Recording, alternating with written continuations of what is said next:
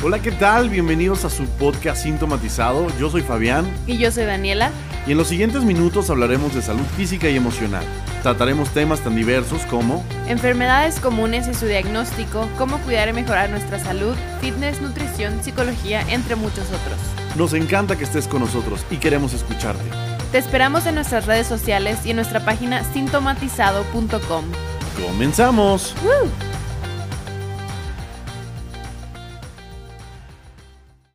Hello, hello. Bienvenidos a un episodio más de Sintomatizado, su podcast de salud favorito. Estoy con Fabián, como siempre. Hola, Fabián. Hola, Dani, ¿cómo estás? Muy bien, gracias. ¿Y tú?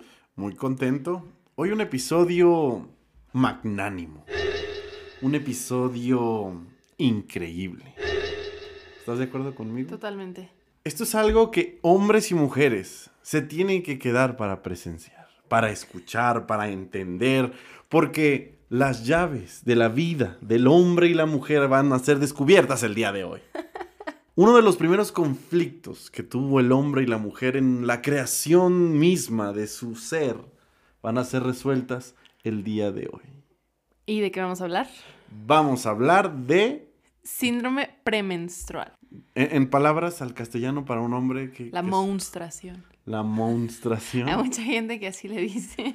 Bueno, el, nombre del episodio se llama Guerra de Hormonas. Realmente es, síndrome premenstrual, pero para los caballeros que nos encontramos eh, escuchando este podcast, ustedes tómenlo como el periodo en que su mujer se pone muy rara antes de que le baje, ¿sabes? Muy bien, este episodio es precisamente para eso, para que ustedes hombres entiendan por qué nos ponemos así y ustedes mujeres que sepan que es normal. Ok. Bueno, pues vamos a empezar a platicar un poquito de esto. Esto es natural completamente, está relacionado a su sistema reproductivo, ¿cierto, Dani? ¿Cierto? Ok, platícanos. Entonces, ¿qué, qué puedes hablar sobre el síndrome premenstrual? Bueno, si se acuerdan del episodio pasado, ya habíamos definido que síndrome era un conjunto de signos y síntomas. Entonces, en este caso es igual, el mismo nombre lo dice, síndrome, o sea, muchos síntomas, pre, antes, menstrual, menstruación, ¿no? Entonces, este síndrome se presenta mm, durante las dos semanas previas al inicio de tu regla, va desde síntomas físicos, psicológicos, como emocionales y pues incluso conductuales, ¿no? Eh, a eso me refiero que pueden incluir estar irritada, ansiedad, depresión, intolerancia, insomnio, dificultad para concentrarse, cansancio, fatiga, retención de líquidos. Voy a dar una lista gigante porque de hecho hay como 150 síntomas y no estoy exagerando, o sea, 150, síntomas hay. Obviamente no voy a dar los 150, solo como los más comunes, ¿no? Em, por esa misma hinchazón, pues hay fluctuaciones en el en el peso, hay dolor mamario, puede haber a veces dolor de espalda, dolor de huesos, dolor de articulaciones. Algunas mujeres presentan dismenorrea. Dismenorrea quiere decir los famosos cólicos, o sea, como el dolor de útero. Y entre una lista muy larga, pero creo que todas nosotras conocemos cuáles son los síntomas, ¿no? Entonces, y también creo que los hombres conocen cuáles son los síntomas, porque siempre decimos, ay, tengo cólicos, y ya sabes que se pone rara, como dices tú. De hecho, yo creo que hablemos un poquito antes de esto. Bueno, hoy yo tengo algo que confesarle a nuestro auditorio. Auditorio de sintomatizado, Dani y yo estamos comprometidos. ¡Woo! somos pareja y, vamos a casarnos el año que entra. Y, este contexto lo hago porque soy una persona que puede hablar con veracidad de los hechos del síndrome premenstrual. bueno, bueno, con toda seriedad. Estamos, vamos a hablarlo desde el punto científico, ¿no? Sí. Ok, Daniela, unos días antes de que entre en su periodo menstrual, le empiezo a notar algo rara, algo diferente, algo distinta. ¿No? desde que, me, cómo me contesta la llamada, ¿no? En vez de, hola mi amor, ¿cómo estás? Bueno. Ajá, es, es un poco, es como, bueno, ¿qué quieres? Y yo, Ay, qué mentiroso. Así como, y yo como, algo está pasando, ¿no? O sea, algo extraño está sucediendo. Y creo que va relacionado. Vamos a explicar todo eso. Exacto, y creo que va relacionado a todo esto que, mencionas que son 150 síntomas. ¿Sabes quién cuantificó los síntomas de eso? Hay estudios que dicen que se han encontrado hasta 150 síntomas. No he visto ninguna lista de los 150 porque realmente creo que no, no los leeríamos. No, no, no, definitivamente no.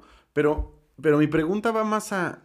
La verdad, es muy común que nosotros como hombres oigamos sobre cólicos. De hecho, ese es el principal síntoma que nosotros recordamos. Así de, tengo cólicos. Y por y ende... lo generalizamos. O sea, Ajá. decimos, tengo cólicos para todo lo que sentimos. Exactamente. Y nosotros pensamos que por ende ustedes tienen esa irrit- irritabilidad y bueno, vienen algunos otros síntomas, ¿no? Como la depresión, algunas se ponen muy tristes, muy susceptibles de absolutamente todo, Lloramos. Ajá, lloran. eh, Bueno, sí, uno, una, la broma que uno les hace normalmente, o sea, una broma, un chascarrillo cotidiano, ese día no Sí, es "¿Por qué me gracioso. eso?" Ajá. Ese día no es Y yo creo que gracioso. muchos se pueden identificar conmigo, ¿no? No soy la única que se pone así. O sea, yo sé que muchos de repente se ponen chuecos los zapatos y se agüitan todo el día. Entonces viene de, de estas causas. Platícanos un poquito más. ¿Qué más nos puedes contar sobre este síndrome? Podemos hablar un poco de las causas, o sea, de por qué siempre, por qué lloramos o por qué siempre tenemos antojos y queremos comer chocolate y panecitos y esas cosas deliciosas que no nos ayudan a la dieta. Para empezar, no existe una causa certera. Obviamente todo esto depende de la mujer, pero hay múltiples factores. Pueden ser endocrinos, como estas fluctuaciones hormonales normales que tenemos durante el ciclo. Puede ser causas genéticas, si tu mamá y tu abuela siempre han sufrido de, de todo este conjunto de síntomas, lo más seguro es que también tú lo tengas. Puede ser por deficiencia de serotonina, que es un neurotransmisor que se conoce como la hormona de la felicidad o la molécula de la felicidad. Un, un momento, la, la deficiencia de serotonina también es encontrada en, En la depresión. en depresión, ¿verdad? Pero es depresión clínica, no cuando es como de un evento. O sea, o, o siempre hay... ¿A qué te refieres con un evento? Según yo, eh, tengo entendido que existe, pues, depresión por algún suceso triste o un impacto fuerte en tu Síndrome de vida. estrés postraumático. Ajá. Y existe algo que se llama depresión Ajá. eh, clínica, Depresión o sea, mayor. Sí, son diferentes. O, sea, las causas son diferentes. El, en y, el, y e- y la depresión cuando es clínica, tengo entendido que es por una deficiencia de serotonina. la ¿no? depresión, la depresión en general puede ser una deficiencia de serotonina. Por eso ahorita vamos a explicar todo de lo de los neurotransmisores y las hormonas y cómo funcionan y por qué estamos tristes. Ah, ok. Pero bueno, primero vamos a empezar a hablar de la comida. Las mujeres normalmente tendemos a comer más o querer comer más durante la fase lútea. La fase lútea, para los que no sepan, es el tiempo que ocurre entre la ovulación y el inicio de la menstruación. O sea, cuando el cuerpo se está preparando para un posible embarazo, pues las hormonas hacen su trabajo, la progesterona sube y después disminuyen, ¿no? en comparación con la fase folicular, o sea que las mujeres comemos más en la fase lútea que en la fase folicular. La fase folicular es el tiempo desde el primer día de tu periodo, o sea, el día que te bajó, hasta la ovulación siguiente. Y esto es cuando los niveles de estrógeno aumentan para preparar a todo el ovario para la liberación de un lóbulo y todo, que si recuerdan también lo platicamos en el episodio pasado. Está comprobado que la, el aumento de la ingesta de comida puede ser hasta 500 calorías adicionales por día, lo cual es muchísimo si nos basamos en la dieta de 2000 calorías por día. Sí, ¿estamos de claro, es una cuarta parte adicional. Exacto. Que como vimos eran unas hamburguesas, unas papas. Ajá, o sea, 500 calorías extras es, es muchísimo. Yo tengo una duda, a ver, quiero recapitular de una vez antes de que nos perdamos. La fase lútea es el tiempo entre qué y qué. La fase lútea es el tiempo entre la ovulación y el inicio de tu regla, o de la mens, como le diría mi abuela. Porque Ah, así no, le decía mi abuela a la, no, a la menstruación. No cuando mens. empiezas a ovular es cuando Saludos, empieza la abuela, regla. por cierto. Es nuestra No uno. cuando... Ah, sí, saludos. no cuando empiezas a ovular es cuando empieza la regla. No, no, no.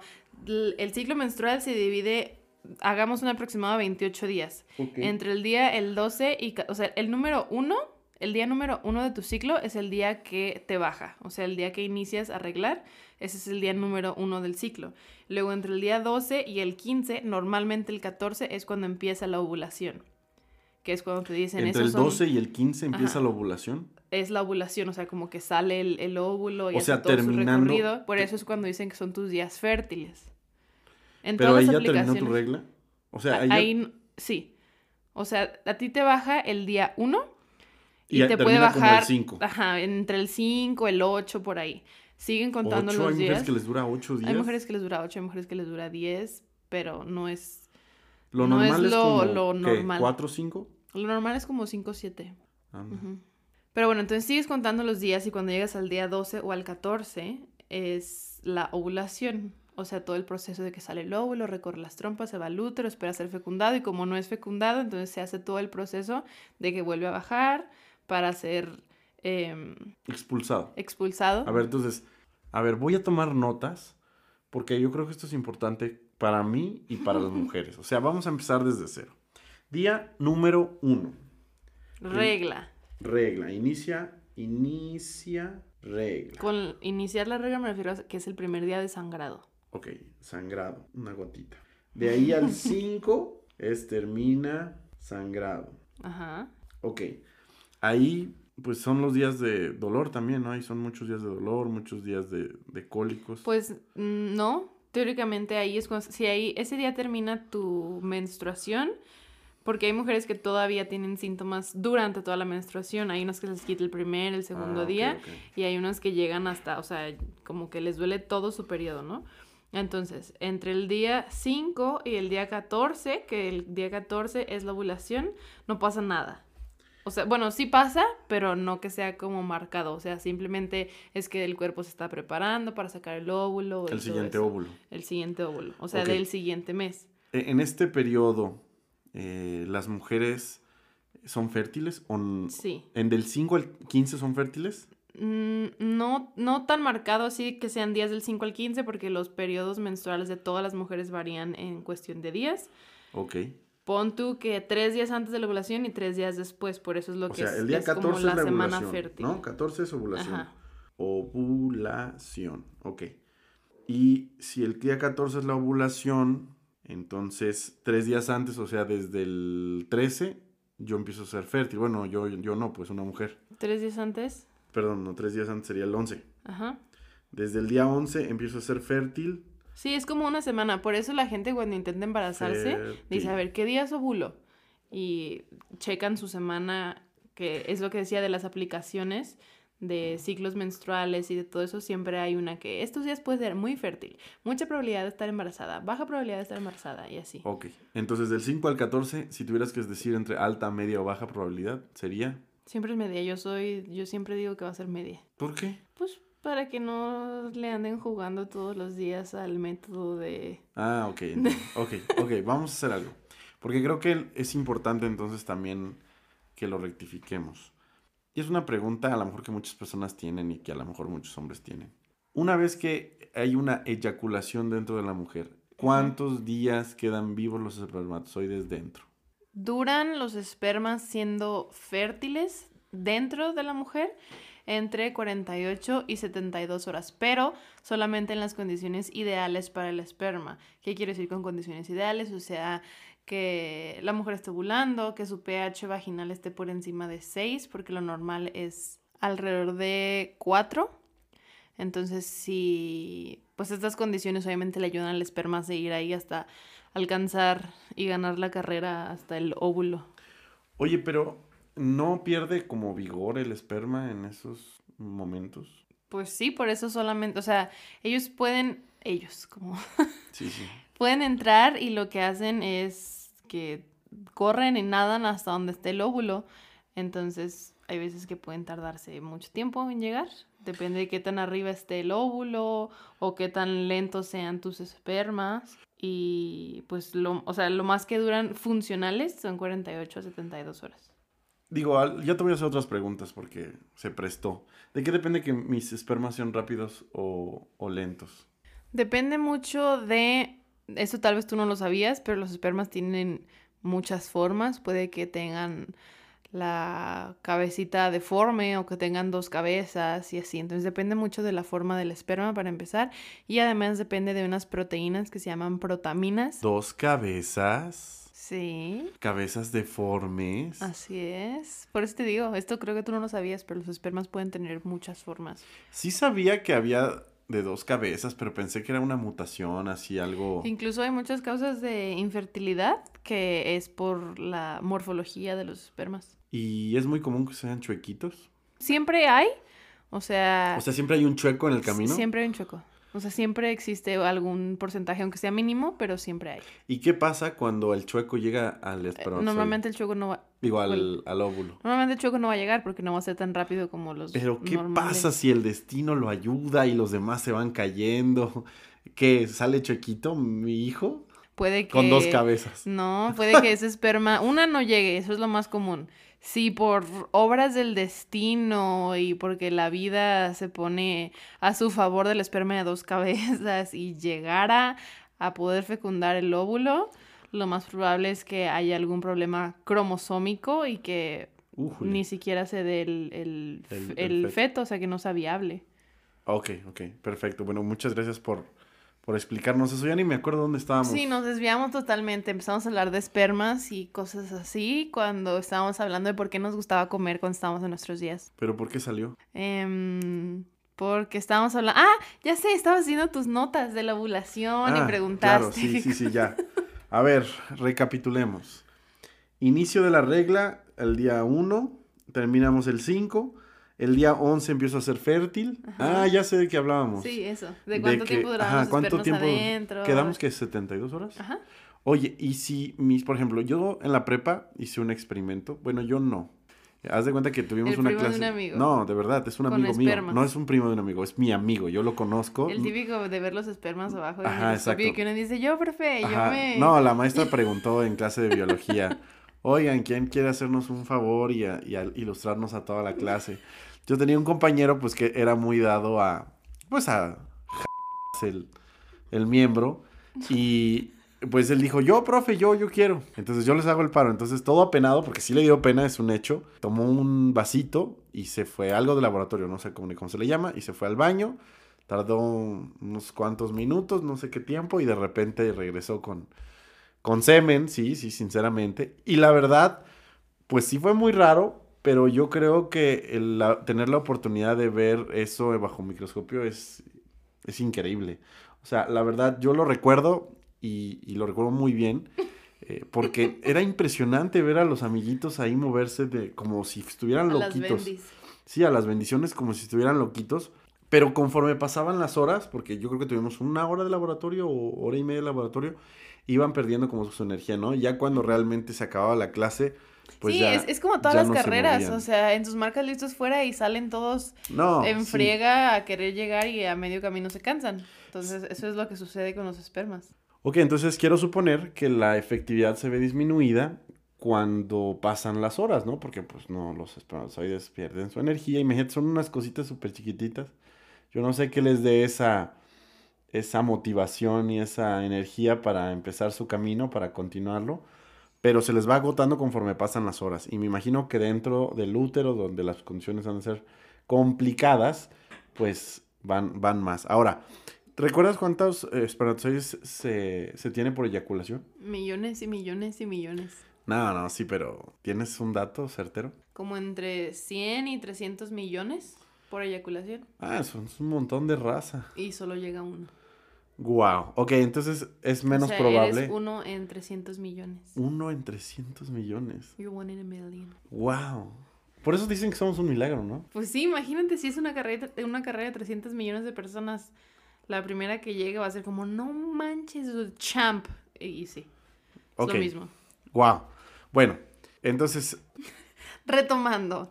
Día Retomando. 14 ovulas, es tu semana fértil. Día 28 No, no, no. vuelves a arreglar. no, no. Retomando. si en el día 11 al 14 soy fértil, es que yo iba a esto. Ok. Supón tú que tengo una relación sexual el día 11, Ajá. pero el óvulo no va a salir hasta el 14. ujú, Entonces, mis espermatozoides tienen que esperarse hasta el día 14 a que baje y se van a quedar tres días en el útero. Pero pues como vimos, cada vez menos posibilidades de ganar. Así es, por eso es... Por eso es mejor hacer, o bueno, en caso de que quieras tener un bebé, tener relaciones más cerca del día 14. Ajá, o cuando estés ovulando o justo después. Por eso te digo en las aplicaciones, para tus teléfonos que te dicen Pregunta. eso, siempre te dice, esta semana fértil, pero es de baja probabilidad, alta probabilidad, muy baja probabilidad, Ok. o muy alta. Y así. Del 5 al 11, ¿se puede tener relaciones sexuales sin métodos anticonceptivos? Puedes hacer lo que quieras. ¿ok? No, yo sé, yo sé. Simplemente tener relaciones sexuales sin métodos anticonceptivos. Voy a aprovechar aquí para hacer un paréntesis y decirles que siempre deben utilizar métodos anticonceptivos. Aunque su menor preocupación sea quedar embarazada, hay muchas cosas y muchas enfermedades que se les pueden pegar. En otra No, ocasión pero- vamos a hacer un episodio de eso. Yo no estoy a favor de no utilizar métodos anticonceptivos. Es que no, no estoy Me hablando. parece irresponsable. No estoy hablando de protección.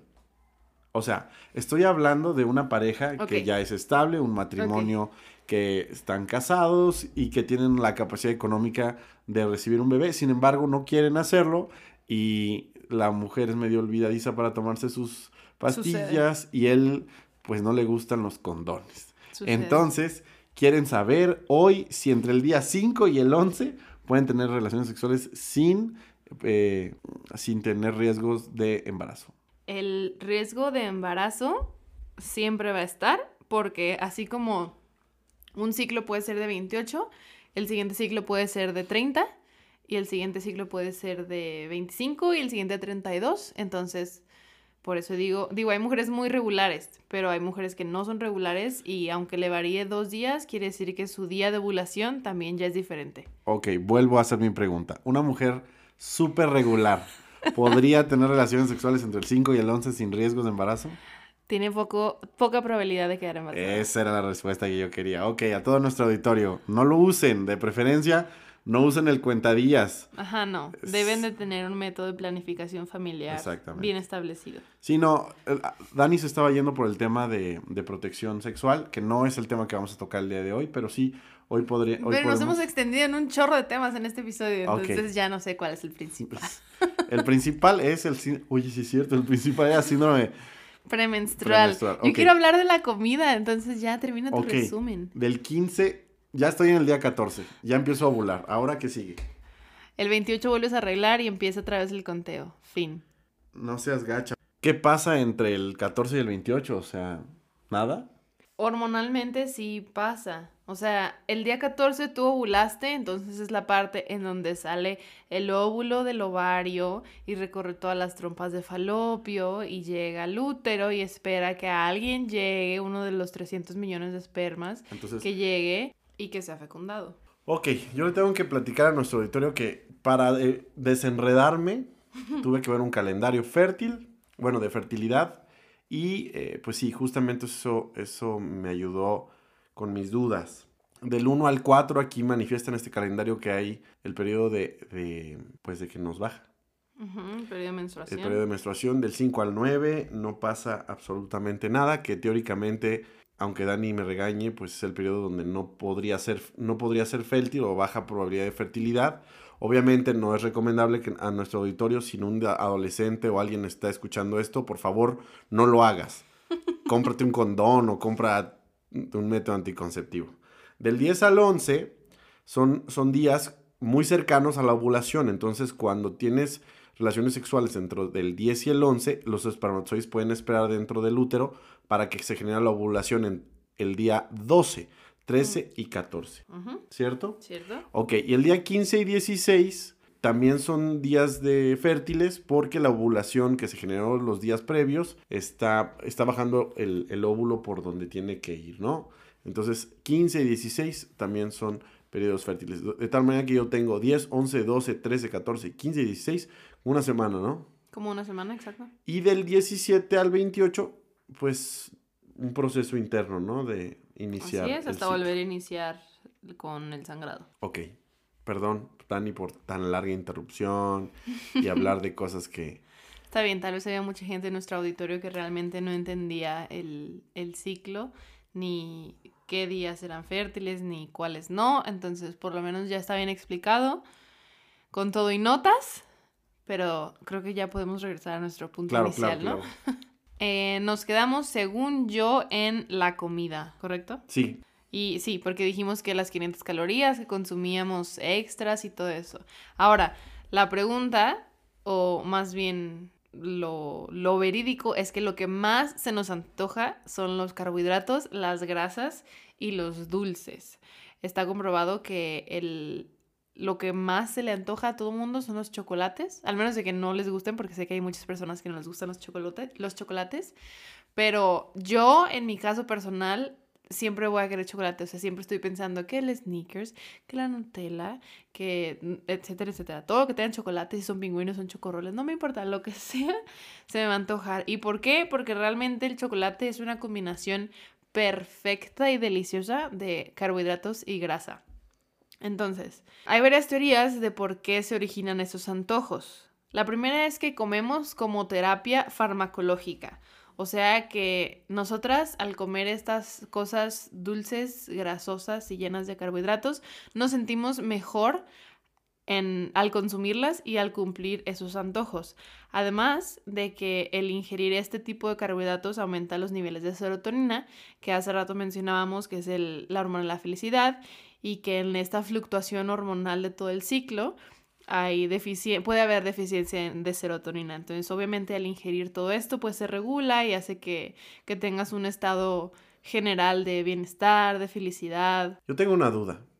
Entre el 17 y el 28, ¿se pueden tener relaciones sexuales sin método anticonceptivo? Del día 17 al día entre el 9 y el 10 es un periodo no fértil. ¿Entre el 9 y el 10 qué? O sea, entre el día 17, después de la ovulación y de los días fértiles, al día 28 que vuelves a arreglar y que inicia nuevamente la cuenta con el 1, 2, 3, 4, 5, 6, 7, 8, 9, entre el 17 y el 9 es periodo no fértil. Ok, pero de todos modos hay el periodo de menstruación del 1 al 4. Entonces, digo, up to you, ¿no? Pero teóricamente el 17 al 28 podrías tener relaciones sexuales sin riesgo y luego del 4 al 9, ¿no? No es sin riesgo, simplemente es con una baja probabilidad. Ok, baja probabilidad de embarazo. Ok. Gracias, yo no sabía esto. De nada. Ok, regresemos a que les encanta comer chocolate cuando están en sus días. A ver, ok, ahora, ahora sí dime, el día, los días luteáceos, ¿o cómo? El lúteo, la frase lútea. ¿Cuáles son los días de la fase lútea? La fase lútea es el periodo, como dijimos hace rato, es el periodo después de la ovulación y hasta la siguiente menstruación. Y si recuerdan, era como dos semanas antes de que iniciara la pues la siguiente menstruación. Entonces, en días sería así, como del 17 al 28. Es la fase lútea. Ajá. O sea, después de la ovulación inicia la fase comen un montón. Exacto. Sí, porque es, el periodo antes de que te baje. O sea, esas dos semanas. son los 15 días difíciles. Ajá. Ya todo tiene sentido, ¿verdad? Ya me perdonas. Mira, los días que más buena onda eres, eres del 5 al 9. Ay, qué mentiroso. Tú eres re buena onda del 5 al 9. Yo soy re buena onda los 28 días. Nah, no es cierto, es broma. O sea, pero sí, sí es muy marcado que el 17 al 28 andas de un humor diferente. De genio. Bueno, no tanto el 17. No me expongas tanto. Como del 23. Por favor, tenemos mucha audiencia como, del 23 al 28. de malas y... Como del 23 ya al... Ok, ok, ya. Ok, seguimos con... Comida. Comida. Oye, Dani, ¿y por qué... ¿Por qué dulces? ¿Por qué chatarra? ¿Por qué se les antoja todo eso? ¿Por qué chocolates? Porque nos gusta más los carbohidratos, las grasas y, y, los azúcares debido a esta falta de neurotransmisores. Normal, o sea, lo que lo que dicen, lo que está escrito, lo que dicen los libros y todo, es que los antojos de esas comidas están regulados por este tipo de hormonas. Entonces, las mujeres comemos más cuando nuestros niveles de estrógeno están bajos y los de la progesterona altos, como ocurre en esta fase lútea. Entonces, todo tiene sentido y por eso cuando nos ponemos así, nos gustan los pastelitos y los chocolatitos y que nos traten bonito y que nos apapachen y todo eso. Porque por esta misma fluctuación hormonal y deficiencia de neurotransmisores y de serotonina y todo, vienen las cuestiones emocionales. La serotonina, como mencionábamos hace rato, está involucrada en la depresión y todo eso. Entonces, obviamente, si nosotros estamos más sensibles, pues vamos a llorar más fácil por esta misma deficiencia. Entonces, espero... Hombres, sean más comprensivos. Gracias. La verdad, yo sí soy más comprensivo esos días. O sea, como que la cacho y digo, esta broma es muy normal. Y se estás, y, está, y tiene los ojos llorosos. algo pasó. Entonces le digo, mi amor, esta broma es, es común, te das cuenta, no te estoy tratando de hacer sentir mal. Entonces ya le digo, te amo y tranquila y todo va a estar bien. Y, y ya superamos esa, esa situación, pero sí es muy evidente que es más sensible. Mujeres, yo sé que todas nos escudamos con el de, de, estoy en mis días y no siempre soy así, todo, y sí, pero tampoco creo que sea totalmente justificable el tener una mala actitud ante cualquier situación, ¿no? O sea, por ejemplo, yo sí me doy cuenta y digo, es que ya sé, es una tontería, pero estoy llorando, que déjame llorar poquito y ya luego se me pasa. Porque sí está bien validar nuestro sentimiento y todo, pero que entendamos que es un proceso normal y que por lo mismo lo podemos mm, controlar. No que no, no, no que no nos sintamos mal y que tengamos que fingir que siempre estamos bien y todo, pero que entendamos qué es lo que está pasando para que podamos cambiarlo y que no generemos incomodidad en la gente de nuestro alrededor. Porque hay mucha gente que siempre se le nota cuando está en sus días y hay gente que dice como, ay, no pasa nada. Pero a la que sí se le nota, o sea, hay unas muy graves y, y no está chido. No, pero pues también el estudio que me explicabas hace un rato decía que los síntomas pues difieren mucho de mujer a mujer, ¿no? Sí. Ok.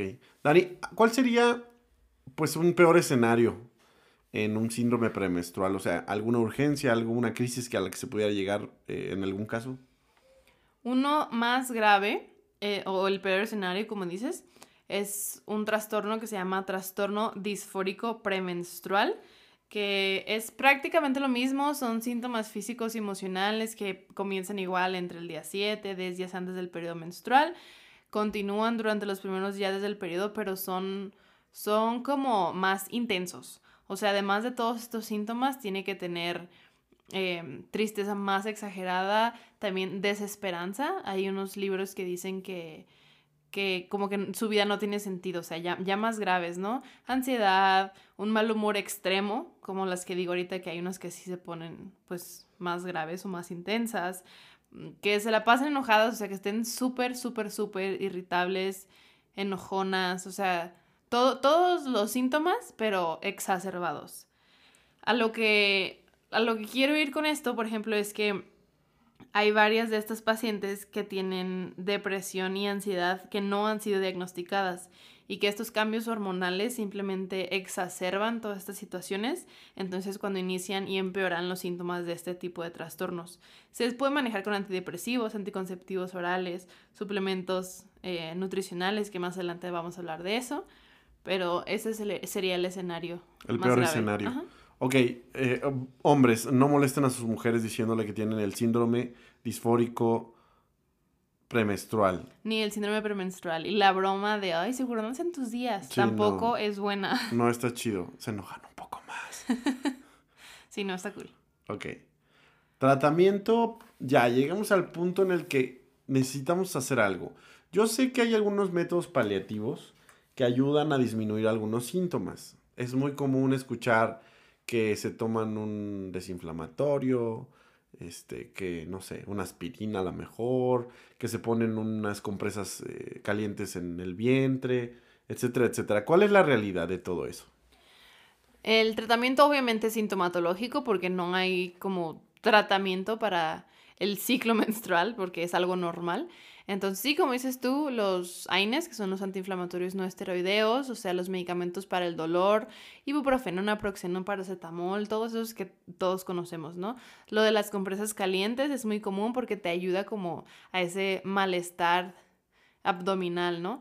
También es muy importante una alimentación adecuada, hacer ejercicio regular, em, las técnicas de relajación y reducción del estrés, como lo son yoga, ejercicios de respiración, Mujeres no está nada mal irse a un masaje, a un spa que les den masaje. Hablando de la alimentación, es importante elegir los carbohidratos complejos, o sea, como los granos integrales, el arroz integral, frijoles, lentejas, etc. Cualquier producto integral sobre las harinas blancas. Siempre hay que irnos por lo integral. Obviamente hay que reducir grasas, sales, azúcares, porque si tú acostumbras en tu dieta normal a comer todo esto, pues cuando estés en tus días te van a dar más antojos y le vas a meter más de las 500 calorías y todo eso. Hay que minimizar o evitar la cafeína y el alcohol. Hace rato les comentaba los suplementos nutricionales del calcio. Hay que consumir más alimentos ricos en calcio. Estos son los verdes, o sea, espinacas, verdolaga, o sea, todos los vegetales de hojas verdes y los lácteos. Hay estudios que comprueban que las mujeres que consumen lácteos como leche, queso, yogurt, etcétera, etcétera, tienen menos hinchazón abdominal, menos cólicos, menos antojos de ciertas comidas, porque el calcio contiene, bueno, el calcio las ayuda a revertir el desequilibrio de la serotonina que causa esta fluctuación hormonal.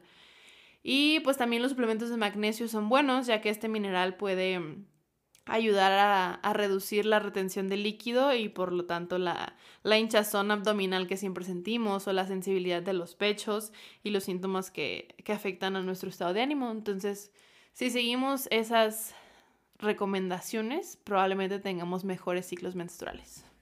Dos cosas. A mí los lácteos me inflaman el estómago en vez de desinflamármelo. Ajá. Las personas que sean intolerantes a la lactosa y que no les caigan bien los lácteos, puede ser una buena opción los suplementos alimenticios de calcio. O sea, pastillitas de calcio. Ok.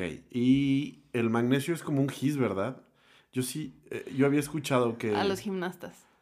¿Qué? No. Es que los magnesios siempre se ponen, digo los magnesios. Es magnesia. Los Ajá, pero es que normalmente lo confunden, o sea, que los gimnastas porque es un polvito blanco y así. Pero según yo sí es como una barrita como de gis, ¿no? Y la machacas y te la comes?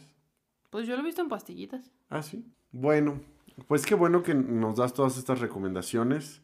Eh, creo que es importante comer bien, eh, vivir haciendo ejercicio, porque eso veo que también a muchas mujeres les ayuda a disminuir la sintomatología, ¿no? Obviamente todo con sobrepeso se siente más, todo con, con alguna enfermedad adicional pues puede ser un poco más caótico. ¿Algo más que quieras agregar, Dani? Pues bueno, espero que este episodio les haya gustado, les haya servido. Ya sé que hablamos de muchos temas, pero espero que todos les hayan quedado claros. Y hombres que de hoy en adelante entiendan mejor a sus mujeres y mujeres que sepan que es normal. Muchas gracias, Dani, por toda esta información. A ti, por ser tan preguntón. Nos vemos la siguiente semana. Bye. Chao. Un episodio súper interesante, Dani. Ilustrativo. Ilustrativísimísimo. Complejo.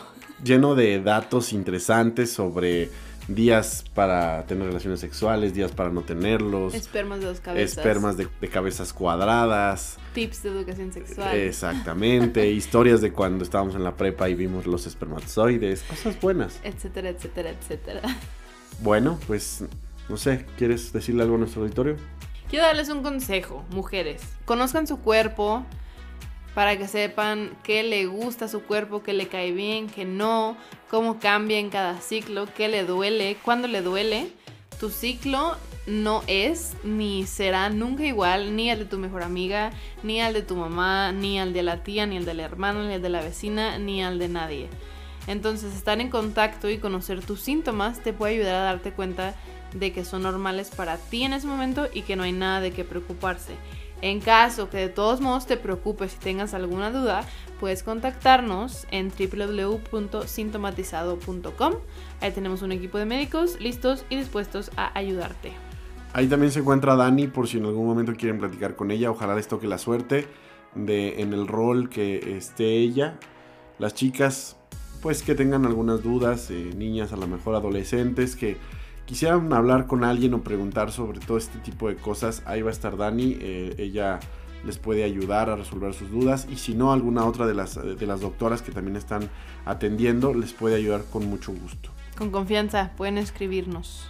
Eh, ya sea que decidan escribirnos por redes sociales, por Instagram, por Facebook o por YouTube, porque también tenemos en YouTube. De hecho, nuestros episodios salen en tanto en YouTube como en todas las plataformas de reproducción de podcast. Ahí nos pueden ver, ¿sale? Así es. Esperemos verlos la siguiente semana en su podcast favorito. Sintomatizado. Chao. Bye.